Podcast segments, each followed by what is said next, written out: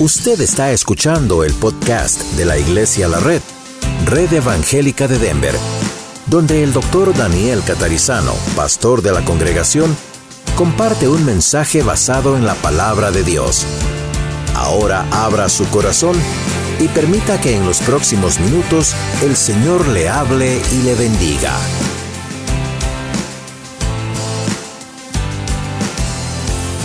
Decir gracias. Parece que no, pero así es. Cuando las mamás enseñamos a nuestros hijos, si no les enseñamos a decir gracias, nos damos cuenta que los niños no dicen gracias habitualmente. Eh, yo recuerdo a una persona que estaba en mi familia y cuando yo le decía gracias a mis hijos, se enojaba. Me decía, ¿por qué le dice gracias a sus hijos? Dice, una madre no debe decir gracias a sus hijos. Y a mí me enseñaron que debía decir gracias, así que yo hacía lo mismo. Evidentemente a esa persona no le habían enseñado eso. ¿Cuánta gratitud tenemos nosotros como cristianos? ¿Cuánta gratitud? Esta mañana escuchaba un mensaje ah, de un pastor que me gusta muchísimo sus mensajes y él estaba haciendo también, hablando acerca de esto, ¿no? Apenas nos despertamos deberíamos decir gracias. Gracias Señor porque puedo abrir mis ojos, gracias porque puedo ver, gracias Señor porque puedo caminar, gracias porque tengo un techo donde refugiarme, gracias Señor por mi familia. Y así podríamos decir, como decía el video, ¿no? Tantos miles de veces, gracias, gracias Señor. Y gracias Señor por la iglesia donde nos permites estar en este día. Eh, el Señor es maravilloso y el Señor ha creado la iglesia del Señor, su iglesia. La iglesia no es un invento humano, la iglesia es algo hecho por Dios. Y el pastor en este, en este día había programado hacer eh, este mensaje sobre la gracia. porque estamos en la semana de Thanksgiving y es cuando eh, todos nos acordamos, a lo mejor no tanto de dar gracias, eh, a mí me causa un poquito de, gracia, pero no de gracias, de, eh, cuando escucho, ¿no? ¿Qué, ¿Cuál es el día que vamos a festejar en esta semana? Entonces, el día del pavo, una palabra que me causa mucha gracia porque nunca había escuchado en mi país, el día del guajalote.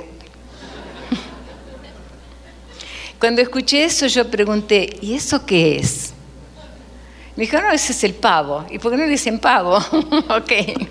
Entonces, gratitud al Señor porque vamos a tener un día a lo mejor de familia donde vamos a comer mucho y después, pobrecito el estómago pero es un día donde a lo mejor nos acordamos y estamos en familia y nos portamos bien, aunque tengamos problemas con la familia. Y no es ese, esa es la razón del día de Thanksgiving, ¿no es cierto? Y tal vez conocemos la historia o no, no vamos a hablar de eso, pero nuestro tema en este día es agradecidos por la iglesia y es una serie en que el pastor está tomando acerca de agradecidos. No vamos a tomar nosotros el mensaje en esta, en esta tarde, pero sí vamos a hablar de agradecimiento, porque creo que cada uno de nosotros, eh, si ya hemos entregado nuestra vida a Cristo, tenemos algo para agradecerle al Señor. La primera cosa, no solamente lo que mencioné antes, que serían cosas humanas, sino eh, las cosas divinas, ¿no? Señor, gracias porque soy salvo. Gracias, Señor, porque moriste en la cruz por mí y ahora yo tengo la salvación. Y es la, la primera cosa grande por la que deberíamos dar gracias al Señor. Y el texto de, este, esta tarde es Efesios 1, como lo, lo tienen puesto allí en la pantalla, 22 y 23. Y ese texto dice, y sometió todas las cosas bajo sus pies y lo dio por cabeza sobre todas las cosas a la iglesia, la cual es su cuerpo, la plenitud de aquel que todo lo llena en todo. Entonces, cuando pensamos en la iglesia, generalmente, como el pastor siempre nos está diciendo, no decimos vamos a la iglesia, la iglesia somos nosotros. Teníamos que decir vamos al templo, ¿no es cierto? Pero estamos tan acostumbrados, vamos a la iglesia. Entonces, eh, la iglesia realmente eh, no es eh, un edificio, la iglesia es el cuerpo de Cristo. como dice aquí, la definición de, bíblica de la palabra iglesia, dice la palabra viene de una palabra que significa una asamblea o convocatoria. Entonces, esto es la iglesia.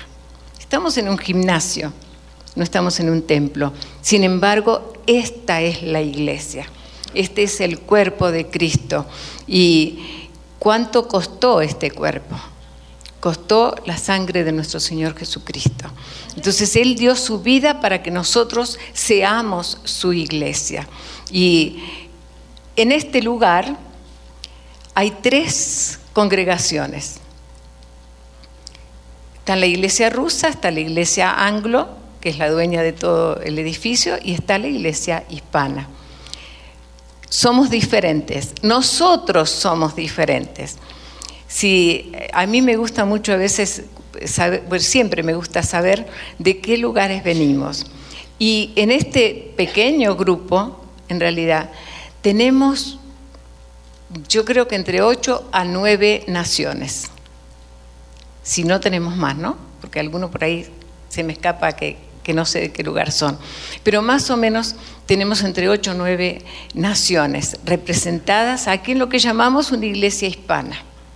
Y llamamos una iglesia hispana por nuestro hablar, ¿no es cierto? Aunque no todos hablamos igual. Porque a veces ven como el guajalote, yo tuve que preguntar qué era. Y, así a veces, ¿no? A veces, mira, mi hermana, ¿qué dijo? ¿Ok? No sé. Pero sí eh, hablamos diferente. Pero somos una misma, un mismo cuerpo, el cuerpo de Cristo aquí en la tierra. ¿No es eso maravilloso? ¿No es para darle gracias al Señor realmente por lo que Él ha hecho? La iglesia entonces es el cuerpo de Cristo. Y el cuerpo de Cristo está formado por todos los creyentes y esto se inició en el Pentecostés. Si nosotros leemos en Hechos 2, en nuestras casas, el libro de Hechos es maravilloso, porque es un libro de historia, nos cuenta cómo comenzó toda la historia del cristianismo. Entonces, eh, dice 1 eh, Corintios 12, el versículo 13 y 14, dice, porque por un solo espíritu fuimos todos bautizados en un cuerpo, sean judíos o griegos, sean esclavos o libres.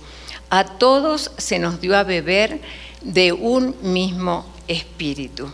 Entonces, eh, además el cuerpo no es un solo miembro, sino muchos, como dijimos recién, ¿no? Aquí, vemos que cualquiera que ha depositado su fe en Jesús es el cuerpo de Cristo. La Iglesia Universal de Dios la forman todos aquellos que han recibido la salvación a través de Jesucristo. Y esta tarde, entonces, como tenemos, eh, le hemos pedido a varias personas que nos ayuden para que tengamos este servicio, vamos a poder ir viendo de diferentes maneras cómo nosotros como cristianos llegamos a formar este cuerpo de Cristo, que es la iglesia. ¿Cómo llegamos a la iglesia? ¿Por qué cuando alguien nos habló del Señor y nos entregamos a Él y le pedimos perdón por nuestros pecados y comenzamos a leer las escrituras, necesitamos, sentimos esa necesidad de congregarnos en una iglesia? Entonces, eh, Leti, que ustedes la, conocen porque ella siempre está allá en la, en la mesa, allá atrás, pero va a venir ahora aquí adelante ya, y ella nos va a decir eh, en forma breve, yo a todos les he pedido eh, más o menos unos cinco minutos, así que si ustedes tienen su reloj y ven que no se pasan de cinco minutos, griten, ven aquí. Entonces, este, vamos a escuchar a Leti en primer lugar. Y me aventó primero a mí, ¿verdad? Dije que pase alguien más primero. Bueno, pues primeramente buenas tardes. Y al hablarme la hermana Elsa y decirme, da tu testimonio qué significa la iglesia para ti cuando te convertiste y qué significa la iglesia de la red. En Hebreos 10:25 dice que nos tenemos que congregar. Yo nací de nuevo en el 2009 y yo acepté a Cristo en un cuarto de hotel. No porque estuviera haciendo cosas malas, sino porque trabajaba de housekeeping en un hotel. Y ahí escuchaba yo la radio y empezaba a notar todo lo que decían los pastores. Y yo compré una Biblia católica, porque era católica. Y los católicos queremos leer la Biblia católica. Y escudriñaba lo que los pastores decían en esa Biblia y me daba cuenta que decía lo mismo. Después conseguí una reina valera y descubrí que decía lo mismo. Y ahí en las invitaciones que hacen los pastores de predicaciones, acepté a Cristo y nací de nuevo. Y como estaba leyendo la Biblia, que es la mejor maestra para poder uno ser, saber qué es lo que Dios quiere de nosotros. Leía Hebreos y decía, tengo que buscar una iglesia, porque Dios me está mandando así. Y en ese tiempo yo vivía con mi hermana que es católica igual que mi cuñado. Y cuando yo empecé a buscar una iglesia cristiana, ella se burlaba de mí y me decía, pero ¿por qué tienes que ir con los cristianos y con los católicos puedes ir y aprender también lo que nosotros creemos? Y mi respuesta era, no, Cristo me dice que yo tengo que buscar hermanos creyentes que crezcan conmigo, que yo crezca con ellos, que los exhorte, como dice su palabra, al amor y a las buenas obras.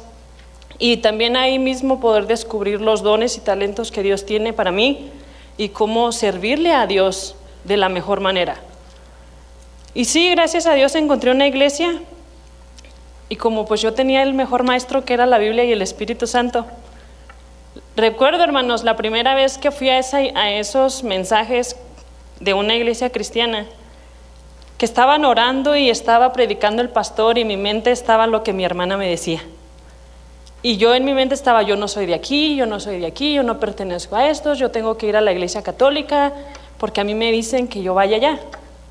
Pero lo que estaba buscando era más fuerte de lo que yo quería, porque ya Cristo vivía en mí.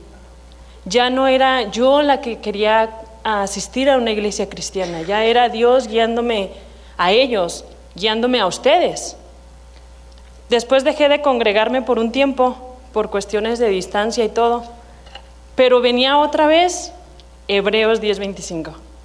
Tienes que congregarte, tienes que buscar una iglesia donde puedas crecer, donde puedas aprender en todo momento. Y yo siempre he pensado en la iglesia como un fuego, que yo soy una brasa y todos ustedes son brasas, y que si yo me alejo del fuego me voy a apagar. Y eso me decía la persona que era como mi padre espiritual en ese momento, me decía, es que tú tienes que buscar una iglesia, porque acá afuera vienen pruebas, vienen luchas, y si no estás con hermanos que te animen, con hermanos que te exhorten, tú vas a caer, porque de mi familia soy la única cristiana. Y cuando yo me convertí al cristianismo, mi mamá, sabes que te olvidas que soy tu madre, ah, no tienes ya familia. Y cuando la persona que me estaba administrando me decía, por eso te tienes que acercar a una iglesia, porque los hermanos ahí te van a ayudar, no estás sola. El cuerpo de Cristo es tan grande que te van a ayudar en diferentes maneras. Y eso era lo que para mí significaba la iglesia. Y ahora que más aprendo de la palabra de Dios y sé que Cristo vino a morir por su iglesia y sé que Cristo ama a la iglesia, no solamente a morir, sino resucitó y un día volverá por nosotros. Los que realmente somos de Dios, dice la Biblia que un día Jesús volverá por nosotros. Y no solamente eso, un día participaremos con Él en las bodas del Cordero. Eso para mí es magnífico. Y me quedo sin palabras y digo, Señor, te amo, te quiero servir y quiero ser una auténtica cristiana. No solamente aquí en la iglesia, sino afuera, en el trabajo, en donde estemos. ¿Y qué significa iglesia la red para mí? pues aquí tengo a mamá Elsa, que no tengo a mi mamá aquí en Estados Unidos, pero ella me ha ayudado mucho. Y toda la iglesia. Hay hermanas aquí en la iglesia de oración, hay amigas que tengo aquí que me ayudan en todo momento, que me guían como esposa, como madre, como hija, en luchas que tengo, yo los comparto con los amigos de oración y ellos oran por mí, ellos oran conmigo. Es una iglesia, aparte de eso, que la persona que Dios ha designado para guiar este rebaño, como todos sabemos, seguía en la palabra de Dios. Espera los tiempos de Dios, no los tiempos de nosotros. Él seguía totalmente con lo que la palabra de Dios dice. Y nos dice lo que la palabra de Dios dice, no lo que queremos escuchar. Y yo busco una iglesia así. Y llamo servir, amo barrer, amo trapear. Lo que me pongan a hacer es para Dios. Y el día que Dios, Cristo regrese por nosotros, quiero que me encuentre con todos ustedes, hermanos. Y que nos lleve a todos juntos como su cuerpo. Habemos hermanos, como dice la palabra, difíciles de soportar, pero somos iglesia, somos su cuerpo. Y el ver la iglesia desde la perspectiva de Dios, eso cambia todo. Porque ya no las vemos con la imperfección que nosotros humanamente somos, sino como el cuerpo que Dios ama. Y que aunque hagan cosas que no nos gustan, lo que Dios vino a hacer por la iglesia es bastante. Y así yo veo la iglesia así y quiero seguir viéndola así. Que si el hermano me saludó, que si no me saludó, Dios nos ama igual. Y Cristo vino a morir por todos. Entonces, pues la iglesia para mí, iglesia la red, yo los amo a todos y el día que Cristo venga por nosotros quiero verlos a todos allá. Porque yo voy a estar allá. Gracias, hermanos.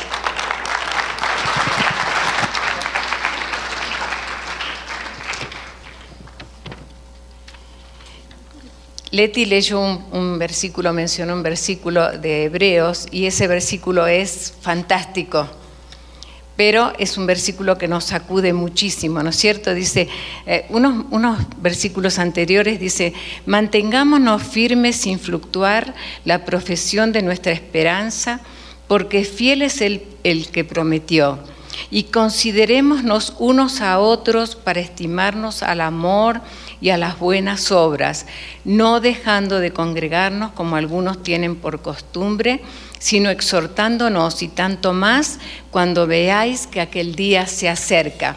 estaba pensando en esta mañana en ese versículo y pensaba, ¿cuántos, cuántos cristianos, cuántos que nos llamamos cristianos, eh, que el Señor en su palabra nos ha dejado que nos congreguemos especialmente en su día, el día del Señor. Y dejamos de venir a congregarnos en más los que estamos aquí eh, en, Denver, es donde más lo he visto, aquí en Denver, en Colorado Spring. Eh, no lo veía eso en mi país, como que el día domingo era el día sagrado, no, no el sí, el día sagrado, ¿no? sino el, el hecho de que era el día en que nos íbamos a congregar con nuestros hermanos. Podíamos tener otras reuniones en la semana, pero el domingo era donde la mayoría de los cristianos estamos congregados. Y siempre este versículo, desde que tengo conocimiento de que podía leer y tenía este versículo, eh, no podíamos, no faltábamos a la iglesia. ¿Por qué? Porque era reunirse con la iglesia. Y era esta palabra, esta exhortación tan fuerte, no dejar de congregarse. Y dice, como algunos tienen por costumbre. O sea que esto no es moderno, esto es de cuando se escribieron las escrituras, ¿no?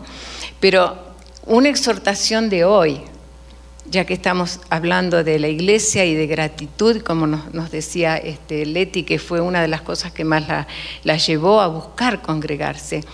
Y yo decía, estamos en, Denver, como en Colorado Spring, lugares donde hay tanta belleza que uno la quiere ir a ver, ¿no?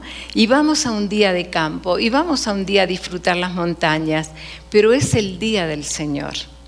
Y ustedes no saben lo que a nosotros eh, no porque seamos ejemplo, pero es lo que aprendimos, lo que decimos en nuestro país, y, espero no ofender con esta palabra, pero la voy a decir porque es lo que más fuerte, ¿no? En nuestro país decimos es lo que mamamos desde que nacemos. Gracias al Señor nosotros hemos nacido en un hogar cristiano y es lo que nos enseñaron. El domingo, saben que en, en mi época, claro que estoy hablando de la prehistoria, ¿no? Pero en mi época, eh, el día domingo no cocinábamos, no hacíamos nada, no, limpiábamos. Lo único que se nos permitía hacer era lavar los platos, porque si no era feo estar ahí, ¿no? Pero no se hacía nada, se cocinaba el día sábado solamente se calentaba la comida el día domingo, nada más. Y todo el mundo a la iglesia. Y a los que nos gustan siempre hacer cosas con las manos, no, el día domingo no se hacía. Claro, es, un exceso, ¿no? Pero eso era lo que, se lo que nosotros pudimos vivir. Luego fue cambiando un poquito, pero eh, nunca, a tal punto que hoy tuvimos que luchar con la esposa del pastor porque ella quería venir a cumplir su función con los, bebés. Y nosotros le decíamos, bueno, pero tu esposo no puede quedar solo. Porque en nuestra familia siempre hemos puesto una regla, ¿no? El que se enferma no tiene por qué estar rodeado de gente, duerme. Y los demás a la iglesia. Y bueno, hoy ella tuvo que ceder a quedarse con su esposo, pero su esposo no podía quedar solo. Pero tal vez ustedes lo vean como un exceso a eso, pero es decir, no, yo voy a salir, tengo, tengo los demás días de la familia, de, de la semana, perdón, aunque esté trabajando el sábado, en cualquier momento, pero el domingo es el día del Señor y me voy a gozar con mis hermanos. El pastor siempre les dice que se le hace eterna la semana porque los quiere ver. Y así es. Nosotros ansiamos estar aquí en la casa del Señor, ansiamos estar juntos. ¿Saben por qué? Porque si todos somos cristianos,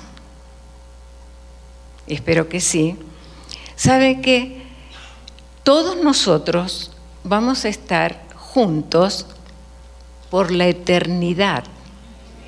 Así que si no le gusta mi cara, lo lamento, porque me va a ver por la eternidad. claro que no va a ver esta cara, ¿no? Va a estar santificada. Vamos a, a, pedirle ahora a nuestra hermana Yolanda que brevemente, también así como Leti que dio el ejemplo, nos hable en cinco minutos de su testimonio. Y yo me voy a sentar ahí, que me es más cerquita.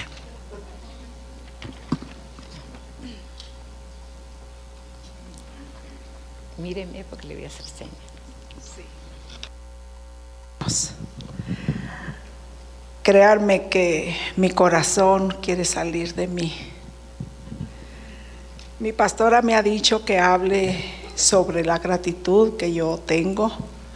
Gracias a mi padre, sí, hermanos, tengo estoy llena de gratitud. No estoy a la mitad, estoy llena. Reconozco que Viví una vida muy necia. Yo vengo de una familia de 10 hermanos y yo soy la única que empecé, que al principio el Señor tuvo misericordia de mí y me sacó de donde estaba, me trasladó de donde yo estaba. Tenía problemas muy serios. En primer lugar, el primer problema que tenía era que era rebelde ante Dios. Amaba a Dios a mi manera pero no le conocía. Tengo gratitud en mi alma por la salvación que Él trajo a mi vida. Tengo gratitud, hermanos, por mis hijos. Tengo gratitud porque Él ha puesto palabra en mi, en mi boca. Tengo gratitud porque Él, Él me libró del alcoholismo, hermanos. Es duro decirlo, hermanos, pero yo tenía más de 20 años en un problema muy serio. Y no nada más era eso, ¿verdad? Eran problemas este, que, se, que se unieron a esa situación. Y el Señor hizo grandes milagros en mi vida para quedarse. no para venir por un momento e irse, no. Me regocijo en todo lo que el Señor ha hecho, hermanos, y, y yo doy testimonio de mi Señor, que Él es verdadero, que Él quiere ayudarnos, hermanos, que necesitamos salir de, de esa área de oscuridad, de esas tinieblas, porque por, no, por, nuestra cuenta no vamos a salir nadie. El Señor está dispuesto siempre a tendernos la mano para todo aquel que quiera recibir su bendición. Un día me hicieron una pregunta que si yo quería una consejería espiritual, ya que me veían de verdad muy mal, y esto ya era en lo, lo primero de lo familiar para un divorcio. Por decir que sí, hermanos, yo ahora me regocijo en la parte espiritual. El Señor Jesucristo es mi Señor y mi Salvador. Él cambió mi lenguaje. Mi lenguaje era terrible. A causa de todo lo que me pasaba me hice muy rebelde. Pero el Señor cambió mi lenguaje, hermanos. Y Él ha puesto su palabra en mi corazón. Amo su palabra porque es la verdad. Amo su palabra porque solo Él me pudo sacar de la mentira, de lo falso, de lo profano, de todo aquello que no me conducía sino para atrás. Por eso amo a mi Señor. Siempre va a haber agradecimiento. Yo no tengo un día en especial para darle gracias al Señor.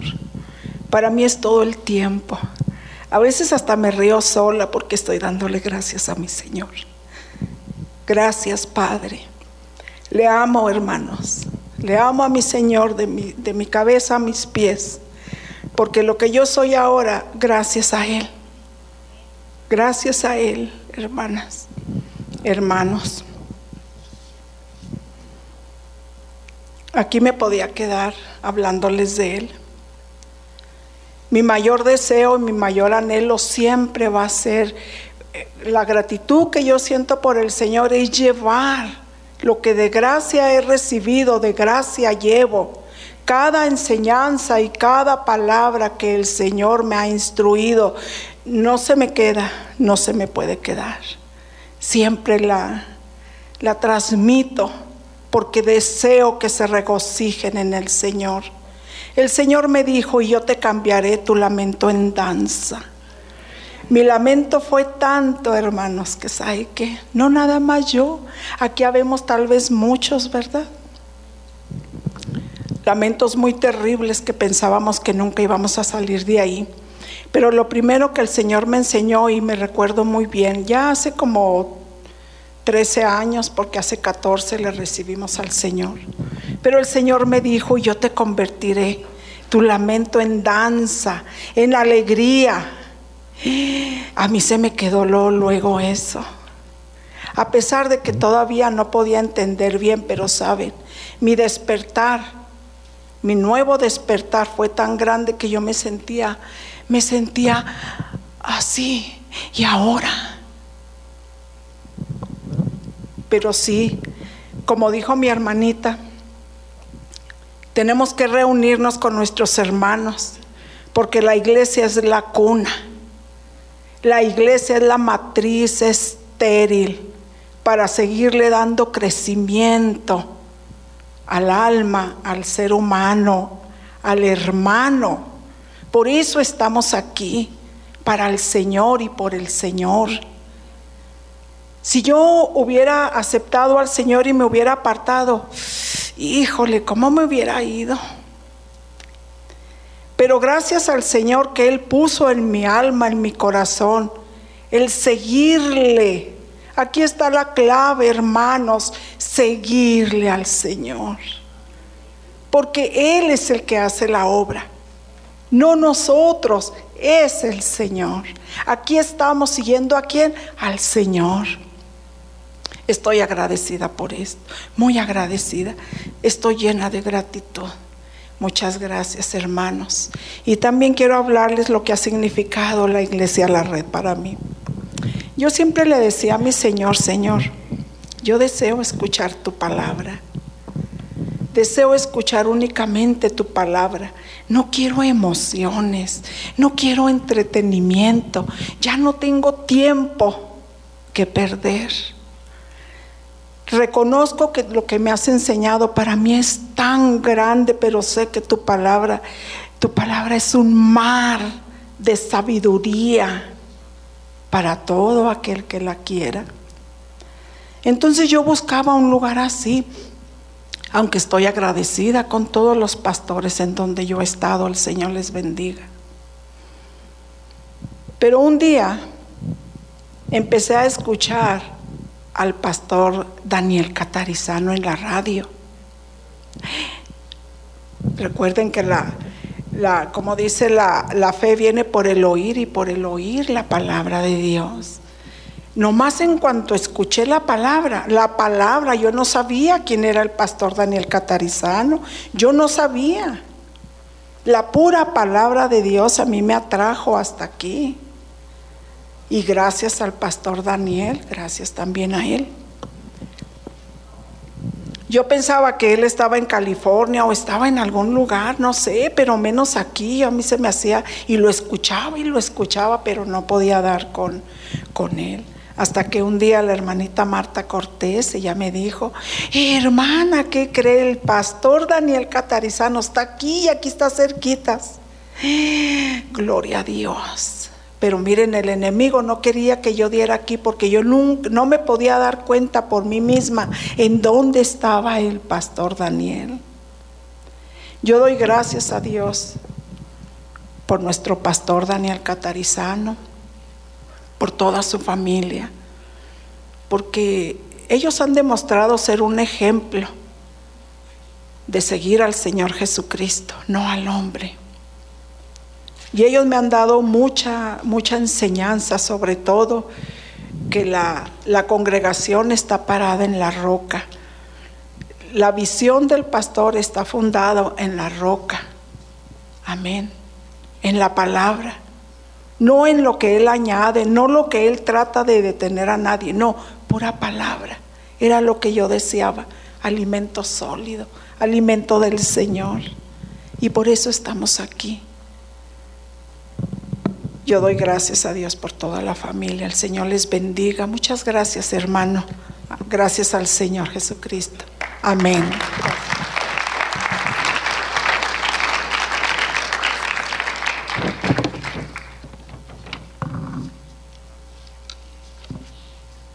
La iglesia la formamos todos aquellos que somos salvos por la sangre de Jesús.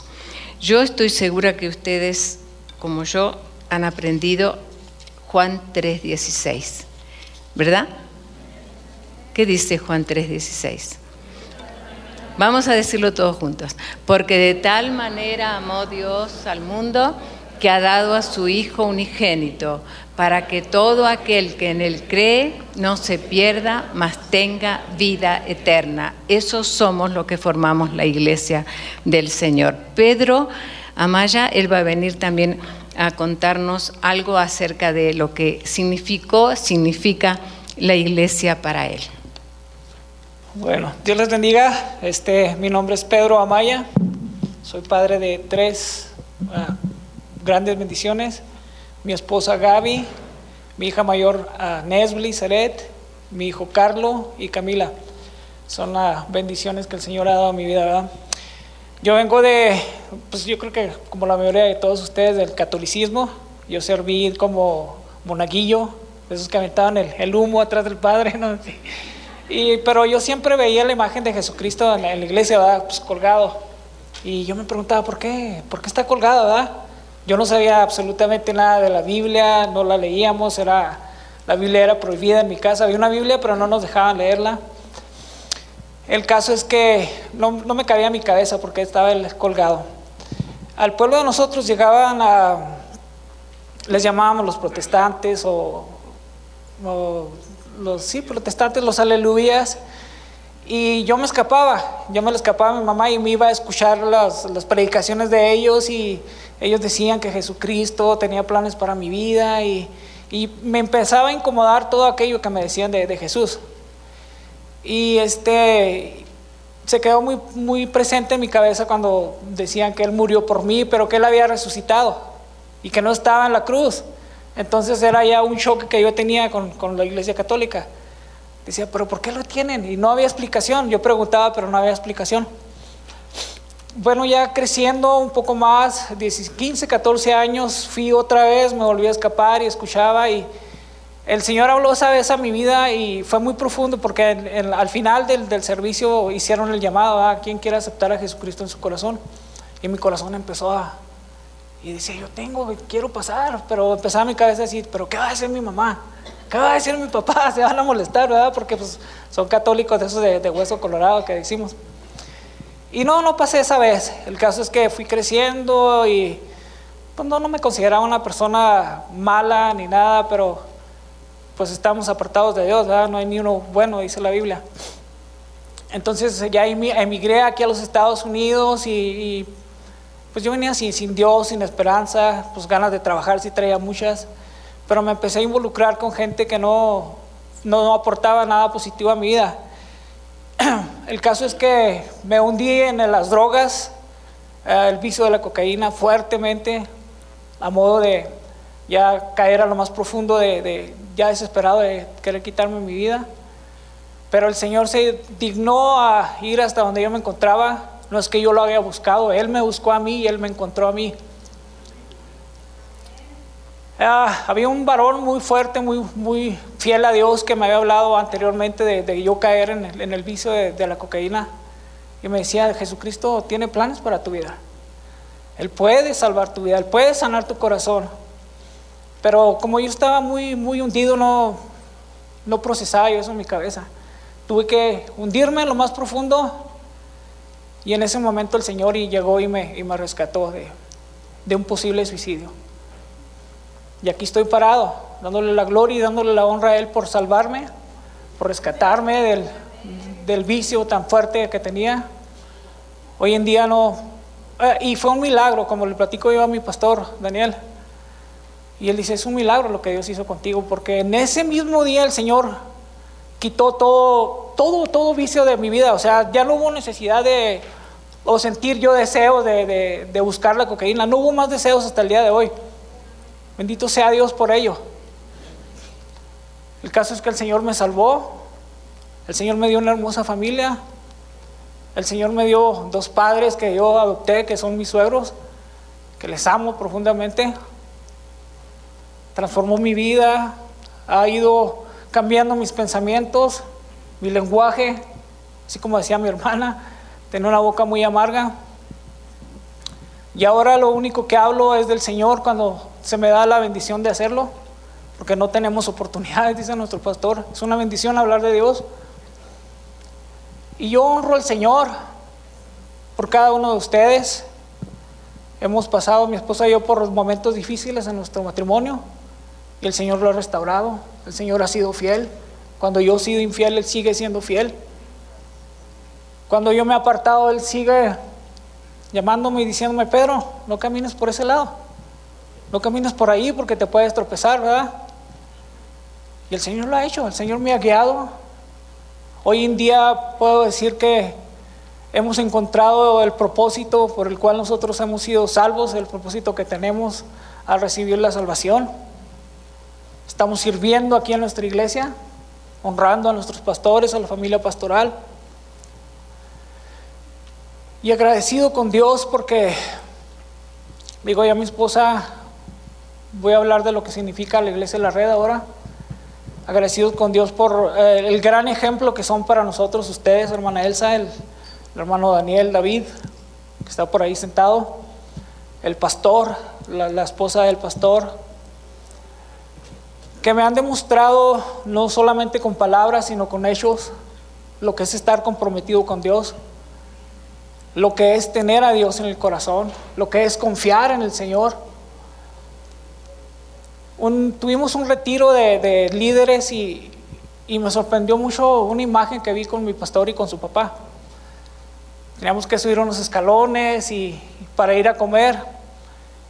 Y yo los vi abrazados y venía el pastor cuidando a su papá como cuando ellos nos cuidaron, cuando éramos nosotros niños, ¿verdad? Nos agarraban para que no se cayeran y ahora era el pastor cuidando a su papá.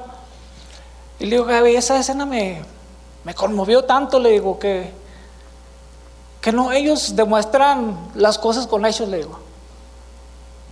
Y ahora trato de que cuando yo hablo, mis hechos me respalden. Eso me enseñado, eh, eso me han enseñado ellos. De que cuando yo hable, tengo que traer algo de peso que me respalde lo que yo estoy creyendo. Por eso les pido, hermanos, que sigamos adelante, sigamos dando gracias a Dios en todo momento, en todo tiempo. No importa la circunstancia por la que estemos pasando. Y les voy a leer una porción de la Biblia que se encuentra en 1 Tesalonicenses 5, del 16 al 18, y dice, estad siempre gozosos, orar sin cesar, dar gracias en todo, porque esta es la voluntad de Dios para con vosotros en Cristo Jesús. Y dar gracias en todo significa en todo.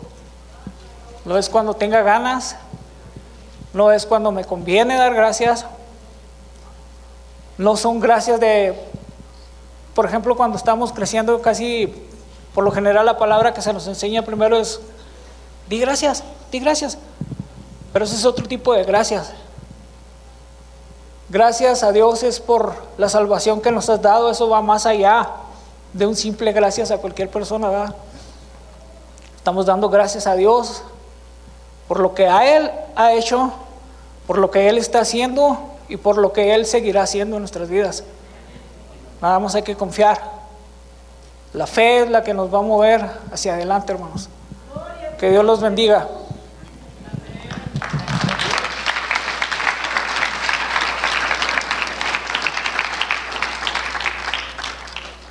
Gracias al Señor por lo que estamos escuchando y podemos darnos cuenta cómo de diferentes personas, ¿no es cierto?, diferentes maneras de haber sido educados, haber sido criados de diferentes lugares, cómo el Señor nos trae y todos entonces conformamos esto que llamamos la iglesia de Dios, el cuerpo de Cristo. Vamos a escuchar ahora un matrimonio y esperemos que todos sigamos siendo breves. Esteban y Evelyn. Vengan aquí.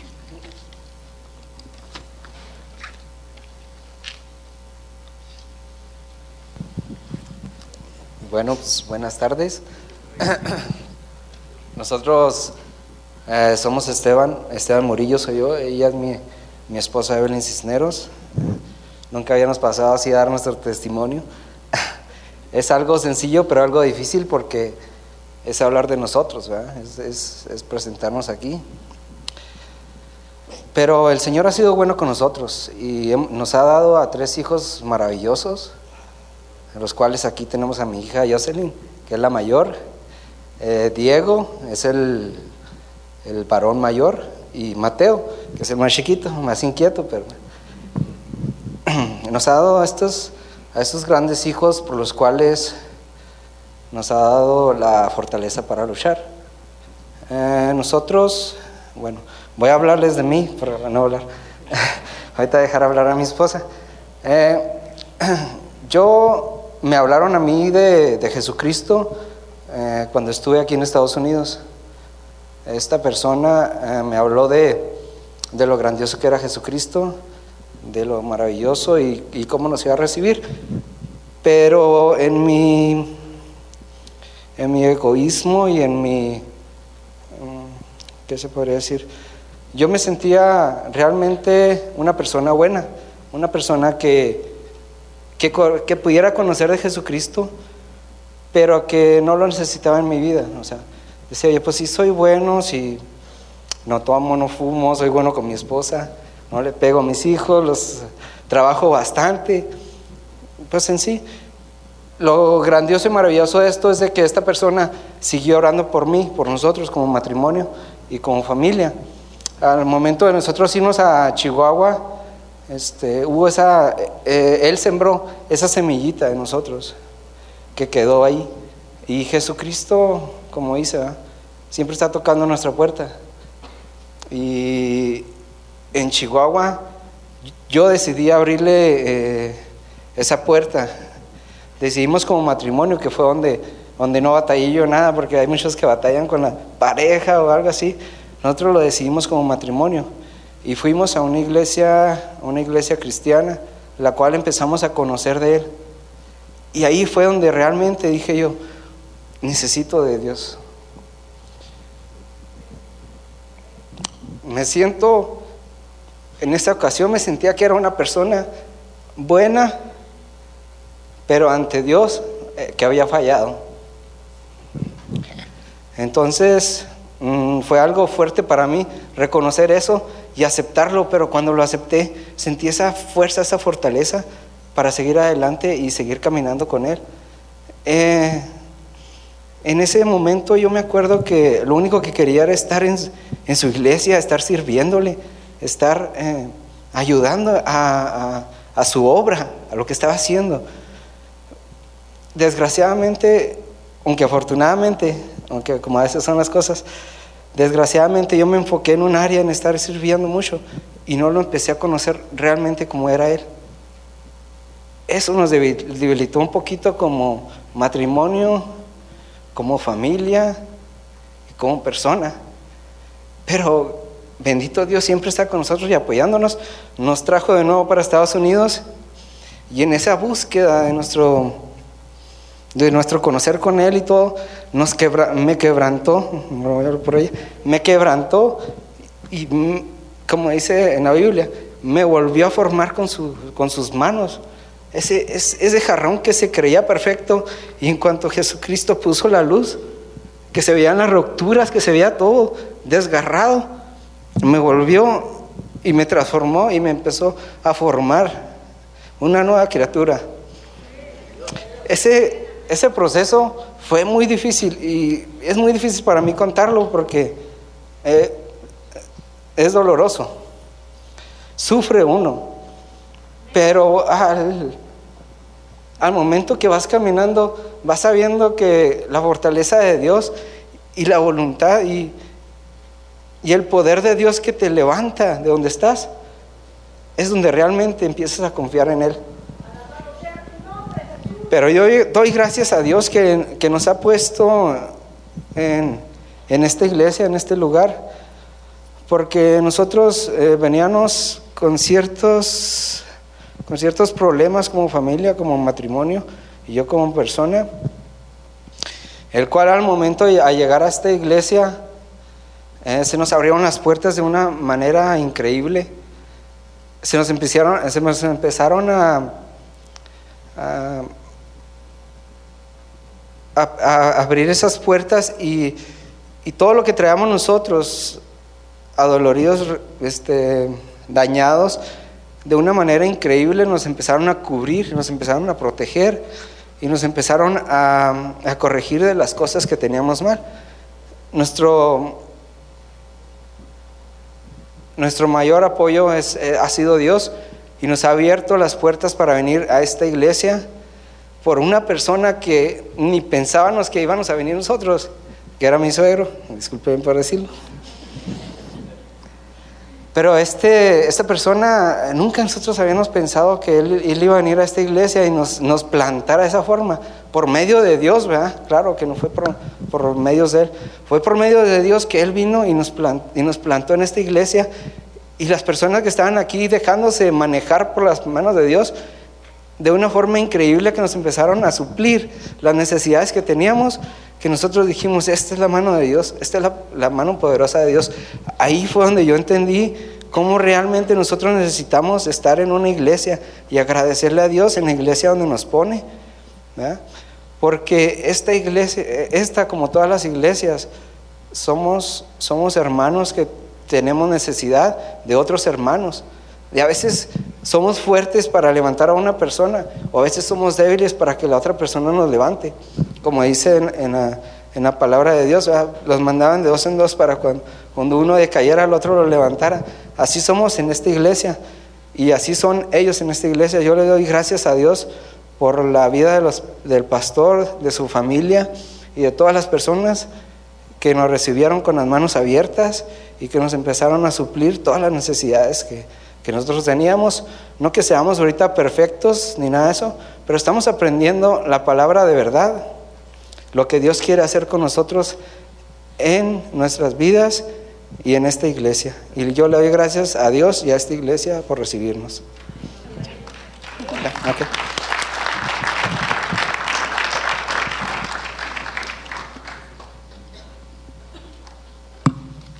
Señor es maravilloso, cómo nos eh, hace que podamos escuchar estos testimonios y conocernos, ¿no es cierto? Porque hoy conocemos un poquito más a cada uno de los que han pasado aquí.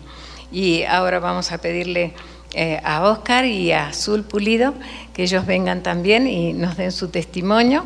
Y vamos a gozarnos, ¿no? Porque creo que cada, cada testimonio hace que nos gocemos en el Señor y, y nosotros seamos agradecidos por todo lo que escuchamos. Buenas tardes, mi nombre es Oscar Pulido, ella es mi esposa Azul y como yo estoy bien nervioso voy a dejar que ella empiece.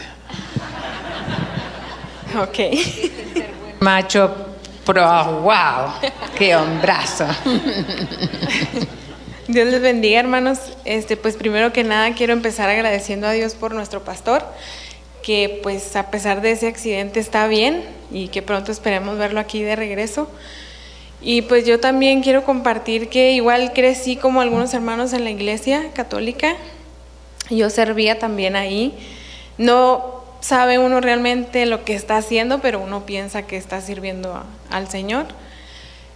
Y empecé a, a querer, empe- bueno, no empecé yo, sino que Dios empezó a incomodarme a mí por buscarlo, por, por buscarlo más a Él. Pero así quedaron las cosas, yo me vine para, para Estados Unidos y alguien me invitó a una iglesia apostólica y ahí fue donde yo comencé a, a tener una experiencia de convivencia con el Señor.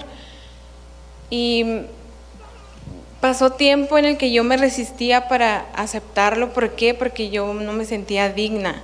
Yo pensaba que yo, eh, no sé, como el hermano dice, o sea, yo le voy a fallar a Dios y si yo le fallo, ¿cómo voy a hacer? Si yo me comprometo con Él, no me siento capaz de vivir una vida cristiana para Él. Pero un día pensando dije, bueno, de todos modos le estoy fallando, porque Él me está buscando y yo le estoy cerrando mi corazón. Y aunque yo pensaba que le, que le conocía o que yo decía, es que yo creo en Cristo, pero si yo no le aceptaba como mi Salvador, seguía estando perdida. Yo decía, si fallo con Cristo, tengo una esperanza, pero si fallo sin Cristo, entonces estoy perdida. Y yo quería comenzar a conocerle y de esa manera fue que yo acepté a Cristo, que yo le dije sí, sí quiero, convencida de que necesitaba un Salvador, de que necesitaba arrepentirme y necesitaba nacer de nuevo. Y pues de esa manera yo, yo le dije que sí, yo quiero servirle, quiero estar con él. Pero a lo largo de, de mi caminar con él, yo he mirado la iglesia como que él me la ha puesto como una escalera, una escalera enorme en la que hay escalones, hay escalones de aprendizaje, escalones de logros, de retos muy difíciles, de logros, de procesos muy duros, procesos que nos han tumbado, pero Él está ahí para levantarnos también. Y pues yo así es como veo la iglesia, cada escalón a mí me lleva a la meta que es Cristo y que espero seguir avanzando en Él porque Él, Él me ha enseñado a mí que yo tengo la mente de Él, me ha enseñado a mí que yo soy fuerte por Él y me ha enseñado que en Él soy más que vencedora, como dice su palabra. Y eso me anima a continuar a subir esos escalones día a día porque yo sé que no voy sola. Él está conmigo, Él lo ha dicho, yo voy a estar contigo todos los días del mundo, hasta el fin del mundo. Y de esa manera es que yo quiero agradecerle a él porque me ha ayudado a subir cada, perdón, cada escalón para esperar su regreso, como dicen todos. Y pues eso es lo que yo miro la iglesia, cada escalón que necesito de su fuerza para poder continuar. Y lo que significa para mí la red es que yo he aprendido allá por fuera muchas cosas. He venido a leer la Biblia, cómo leerla, he, aprendido un poquito de cómo interpretarla. He escuchado sermones que me han tocado muy fuerte mi, mi corazón o que predican muy bonito, pero aquí yo he aprendido que, o Dios me está enseñando cómo aplicar la Biblia a mi vida, cómo aplicar lo que dice la palabra de Dios, cómo activar su palabra en mí. Y eso es lo que quiero agradecer a la Iglesia de la Red porque nos han enseñado realmente lo que, lo que estamos leyendo, cómo aplicarlo en, en nuestra vida en cada momento. Y quiero dar por eso las gracias al pastor, a su esposa y, a los hermanos, a los señores Catarizano por su vida. Dios les bendiga.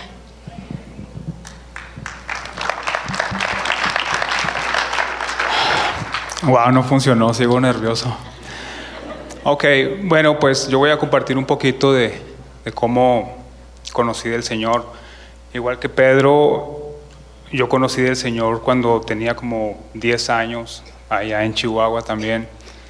Mi mamá nos llevaba a una iglesia cristiana donde aprendí Juan 3:16, Salmo 23 y muchos versículos más que después me aparté de, de, eso y esos versículos seguían en mi cabeza todo el tiempo.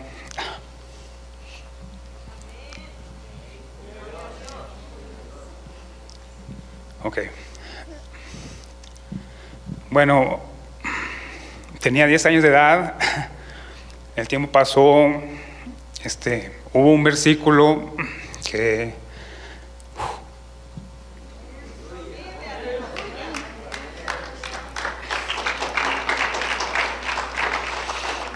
Hubo un versículo que marcó mi vida y es Eclesiastés 12.1 y yo quiero mm, dar un mensaje a los jóvenes que están aquí.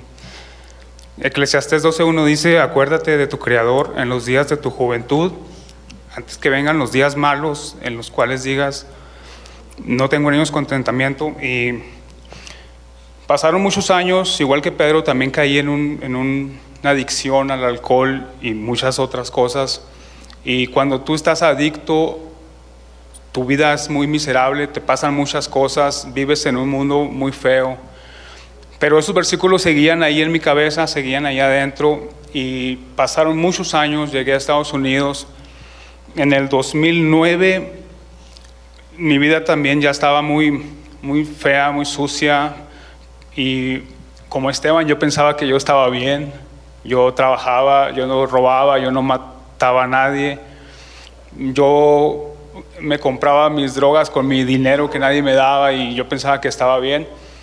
Y de repente pues el Señor tocó mi vida, tocó mi corazón y, me di cuenta que era el ser más sucio, el más miserable que, que pudiera existir. Y pues Dios hizo un milagro porque también igual que Pedro, de un día para otro, Él, él me quitó todos los vicios, Él me cambió. Y esto no se trata de uno, no se trata de, la vida de uno, se trata de Dios, se trata de Jesús, de su poder.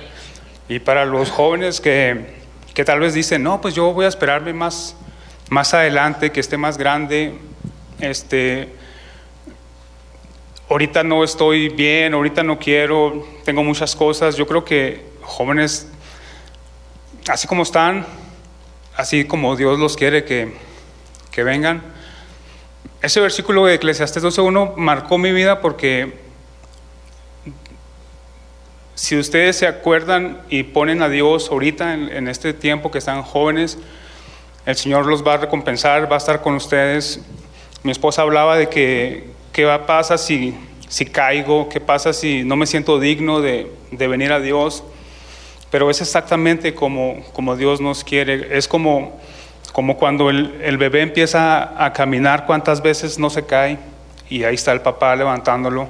Y así está Dios con nosotros. Él sigue trabajando en nuestras vidas, Él sigue pues ayudándonos, este, no importa, jóvenes, no tengan miedo que, que vayan a caer. Ahora, muchos piensan que es como aburrido la vida cristiana. Déjenme decirles que no hay una droga más potente que está en la presencia de Dios. No hay nada que se compare. A veces me pongo a pensar y digo, ¿cómo puede ser aburrido?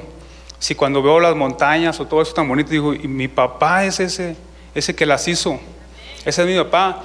Ahora, si piensan que está aburrido, ahí en los aires, dice la hay una guerra, una lucha espiritual que, que nosotros no la podemos ver, pero que tal vez en este momento hay demonios peleando y Dios con sus ángeles atacándolos. Para mí eso se me hace bien emocionante. Lo más emocionante es de que, que yo estaba muerto y, y, Dios me, me resucitó a nueva vida. Digo, eso es lo más interesante que a alguien le pueda pasar, ¿no? No es nada aburrido, chavos. Este, acérquense a Dios y Dios va, va a estar con ustedes. Y ahora voy a hablar de la iglesia La Red. Bueno, como yo antes les dije, yo estaba niño, aprendí Juan 3:16, Salmo 23, muchos otros versículos, pero ahora aquí en Iglesia La Red creo que estoy aprendiendo a, a cómo se ve Juan 3:16 en mi vida, cómo aplicar Salmo 23 en mi diario vivir. Tal vez conocemos muchos versículos, tal vez no sabemos toda la Biblia, pero cómo la vamos a poner en, en práctica en, en nuestro diario vivir. No aquí en la iglesia, aquí es fácil, pero allá en la casa, allá donde nadie nos ve, allá en el trabajo o cuando estamos solos. Dios está enseguida de nosotros todo el tiempo viéndonos y pues doy gracias a Dios por lo que ha hecho en mi vida. Doy gracias a Dios por mi esposa, por mis hijos, por ahí andan. Y pues quiero seguir adelante. Él sigue trabajando y yo los invito pues, a que sigamos y pues Dios los bendiga.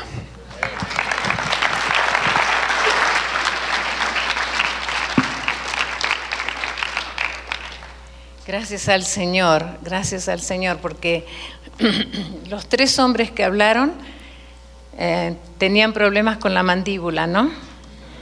Pero, pero qué lindo, porque las mujeres parece que somos un poco más eh, aventureras, ¿no? Pero saben que a mí me llegó muchísimo, porque qué mensaje, qué lindo mensaje de cada uno, qué lindo mensaje para los jóvenes que están aquí presentes, ¿no? Para nosotros también, pero especialmente para los jóvenes. Gracias, gracias Pedro, gracias Esteban, gracias Oscar. Y yo sé que ese temblar a veces es porque uno recuerda lo que pasó y lo que pasó no era lindo. ¿No es cierto? Lo que, lo, que, lo que vivían no era lindo, era triste, pero qué lindo cuando el Señor llega a nuestra vida. Ah, sé que los últimos van a tener que ser mucho más breves. Así que allá Perdón, ese es un problema que tengo yo en mi garganta por el cual estoy luchando, pero no me va a vencer. Ay, gracias, ver. Eh, menos mal que es agua, ¿no?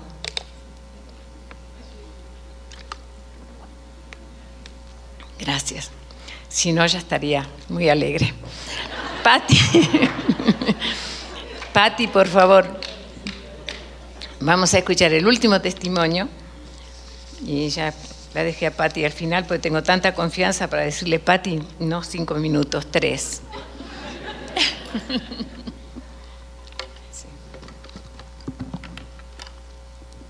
Dios les bendiga y muy buenas tardes a todos.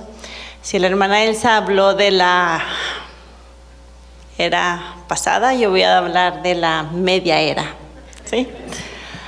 Cuando yo era niña, empiecen a contar, Cuando yo era niña, mi papá siempre nos llevaba a la iglesia y nos sentaba junto, junto a él y a veces como niños, ¿verdad? Empezábamos a dormir y mi papá nos pellizcaba y no nos dejaba ir en aquellos tiempos, en aquellos pueblos, ni al jaripeo, ni nos dejaba pintar las uñas.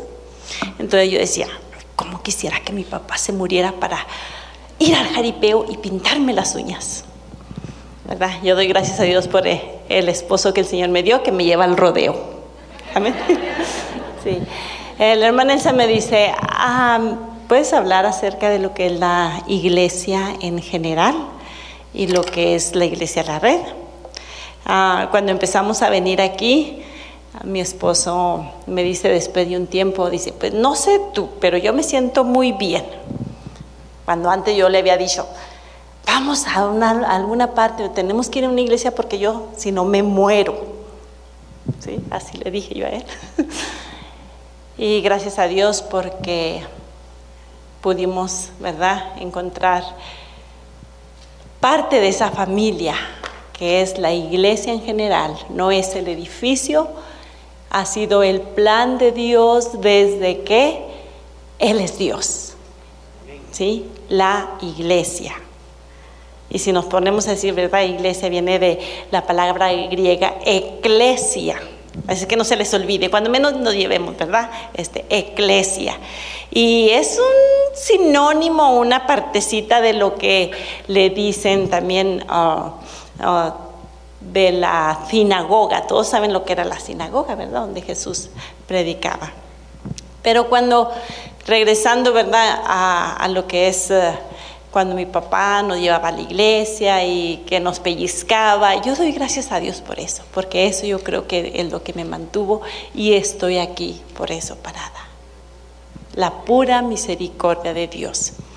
En el pueblito donde nosotros, eh, donde yo me crié, solamente había dos iglesias, ¿Cuáles creen que eran?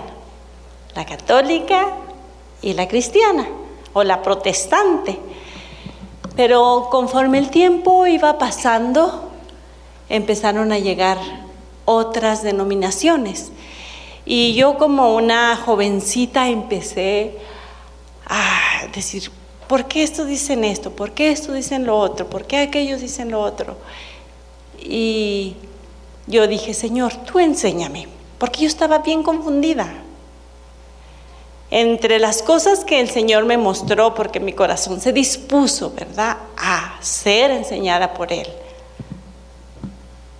Él mandó a través de, un, de unas revistas que le mandaban a mi papá, y había una historia que conmovió mucho mi corazón, y que me decía, y decía la historia, ah, era un hombre que aceptó al Señor Jesucristo y empezó, ¿verdad?, a hablar, a, pues a, conocer de Dios.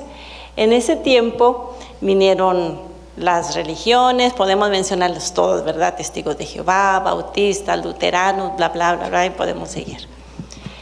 Y este hombre tuvo un sueño y dijo, en el sueño fue a las puertas del infierno y lo tocó y lo abre la puerta. Lo dice, ¿qué quieres? dice, oh, eh, quiero saber si aquí hay cristianos. cristianos, hay muchos cristianos. Ay, que se rascó la cabeza. Oye, entonces católicos, aquí hay católicas. Claro que sí, también tenemos católicos. Oye, ¿y bautistas? ¿Hay bautistas? Sí, también bautistas tenemos aquí. Presbiterianos no hay aquí entonces. Ay, claro que también a esos los conocemos aquí. Total que él empezó a dar de, todos, ¿verdad? Y ya cuando él mencionó a todos, se fue muy triste al cielo y tocó las puertas del cielo. Yo quiero saber si aquí hay cristianos. ¿Cristianos?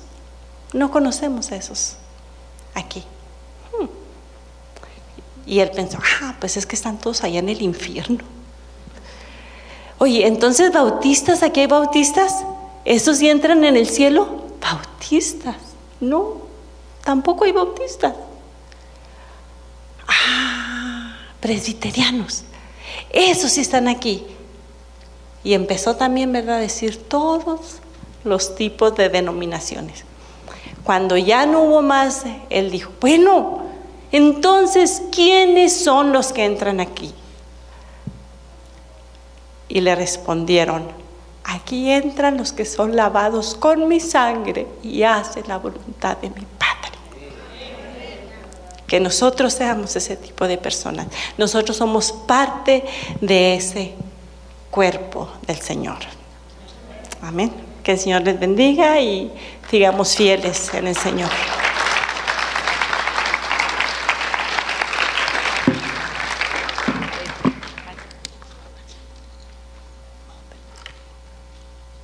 Gracias al Señor. Yo creo que tenemos que dar gracias al Señor por cada testimonio que hemos escuchado. Cada testimonio ha sido un mensaje.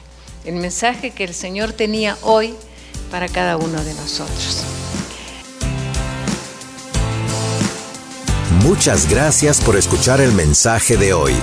Si tiene alguna pregunta en cuanto a su relación personal con el Señor Jesucristo o está buscando unirse a la familia de la Iglesia La Red, por favor no duden en contactarse con nosotros.